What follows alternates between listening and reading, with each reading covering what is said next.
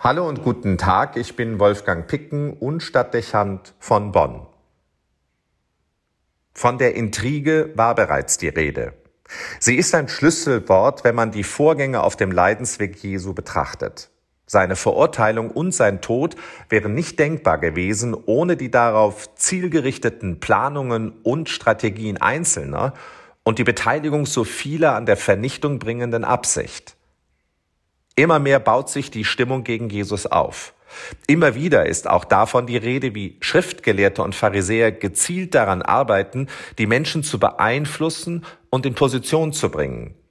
Offensichtlich scheint ihnen dabei jedes Mittel recht. Sie greifen zu Drohung und Bestechung und drängen Einzelne zu Falschaussagen, damit sich das Urteil verfestigt und am Ende die Forderung nach Jesu Tod begründbar erscheint. Auch hören wir, wie sie im Hintergrund die Menge aufwiegeln, damit sie in ihrem Sinne die Stimme erhebt. So tobt das Volk und ruft nach dem Kreuzestod des Nazaräers. Die Inszenierung ist perfekt. Und schließlich gehen die Berechnungen derer, die sich gegen ihn verschworen haben, auf. Über weite Strecken liest sich der Bericht so, als ob es von Anfang an kein Entrinnen gegeben habe. Mit dem Betreten der Stadt Jerusalem hatte Jesus sein Schicksal besiegelt und mit der Reinigung des Tempels durch die Vertreibung von Händlern und Kaufleuten den Prozess zusätzlich beschleunigt. Es gibt Momente im Leben, da nimmt alles unaufhaltsam seinen Lauf. Da erscheint es, als gäbe es einen Regieplan, der bis in das Detail durchdacht ist und nach dem Stunden und Tage verlaufen, ohne dass man dem Einhalt gebieten könnte. Man wünschte sich, den Prozess anhalten zu können und würde hoffen, einen Ausweg zu entdecken, aber es ist zu spät dafür. Man kann es nur noch in Würde und mit Haltung zu Ende bringen, jeden mühsamen Schritt, ohne dass einem auch nur etwas dabei erspart bliebe. Die Abfolge der Ereignisse hat scheinbar jemand anderes in der Hand, ohne dass man genau zu sagen wüsste, wer es ist. Einzelne Aspekte des Weges machen bereits schon zum Beginn deutlich, dass es schlimmer kommen wird, als man es sich selbst gedacht hätte. Die eigene Fantasie reicht nicht aus, das vorauszudenken, was sich die aufaddierte Bösartigkeit vieler zurechtgelegt hat. Man wird zum Objekt einer haarkleinen, durchorganisierten Tragödie. Es gehört zu derartigen Inszenierungen, dass sie vor nichts zurückschrecken und bewusst auf keine Demütigung und Kränkung verzichten. Es muss immer das volle Programm sein. Einem Bollwerk von verschworenen Gegnern gegenüberzustehen, die einen bewusst in den Nebel setzen und die die Angst treiben, ist eigentlich schon Belastung genug. Aber die Perfidie begnügt sich nicht damit, eine Konfrontation mit denen zu erzeugen, die einem feindselig gegenüberstehen. Sie zielt vielmehr darauf ab, Menschen aus dem näheren Umfeld, Freunde und Nächststehende genau zu analysieren und sich zu überlegen, wie sie zu beeinflussen und in die Planungen einzubinden sind. Nicht selten können Strategien nur dann erfolgreich umgesetzt werden, wenn es gelingt, in das direkte und persönliche Umfeld des Angegriffenen vorzudringen. Man braucht interne Kenntnisse und entsprechende Anhaltspunkte, um zum vernichtenden Schlag ausholen zu können. Es ist zudem wirkungsvoll, wenn man Vertraute auf seine Seite ziehen konnte, weil es endgültig den Eindruck vermittelt, dass das Urteil gerechtfertigt ist. Wenn schon seine Freunde schwanken und sich den Feinden anschließen, spricht das wohl für sich. Also werden die Schwächen und Angriffsflächen des Umfelds ausgeforscht und die entsprechenden Personen unter Druck gesetzt oder gezielt abgelenkt. Am besten, man gewinnt sie für einen unmittelbaren Verrat. Das macht den Triumph vollkommen. Für den Betroffenen ist es ein zusätzliches Desaster, das tief verletzt und weiter schwächt.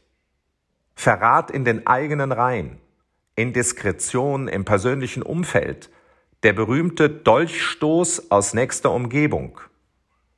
Immer wieder kommt das vor im alltäglichen Leben und in den großen historischen Erzählungen ist es fester Bestandteil der Dramaturgie. So auch bei Jesus.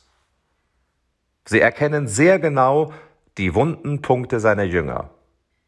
Sie erkaufen sich den Verrat des Judas, der als zelotischer Eiferer enttäuscht darüber ist, dass Jesus sich nicht radikaler gegen die römischen Besatzer wendet und zur politischen Befreiung aufruft. Sie schüchtern den Petrus ein, der zwar der Anführer der Jünger ist, aber dessen aufbrausender Charakter und fehlender Mut offensichtlich erscheint. Er will mehr sein, als er ist.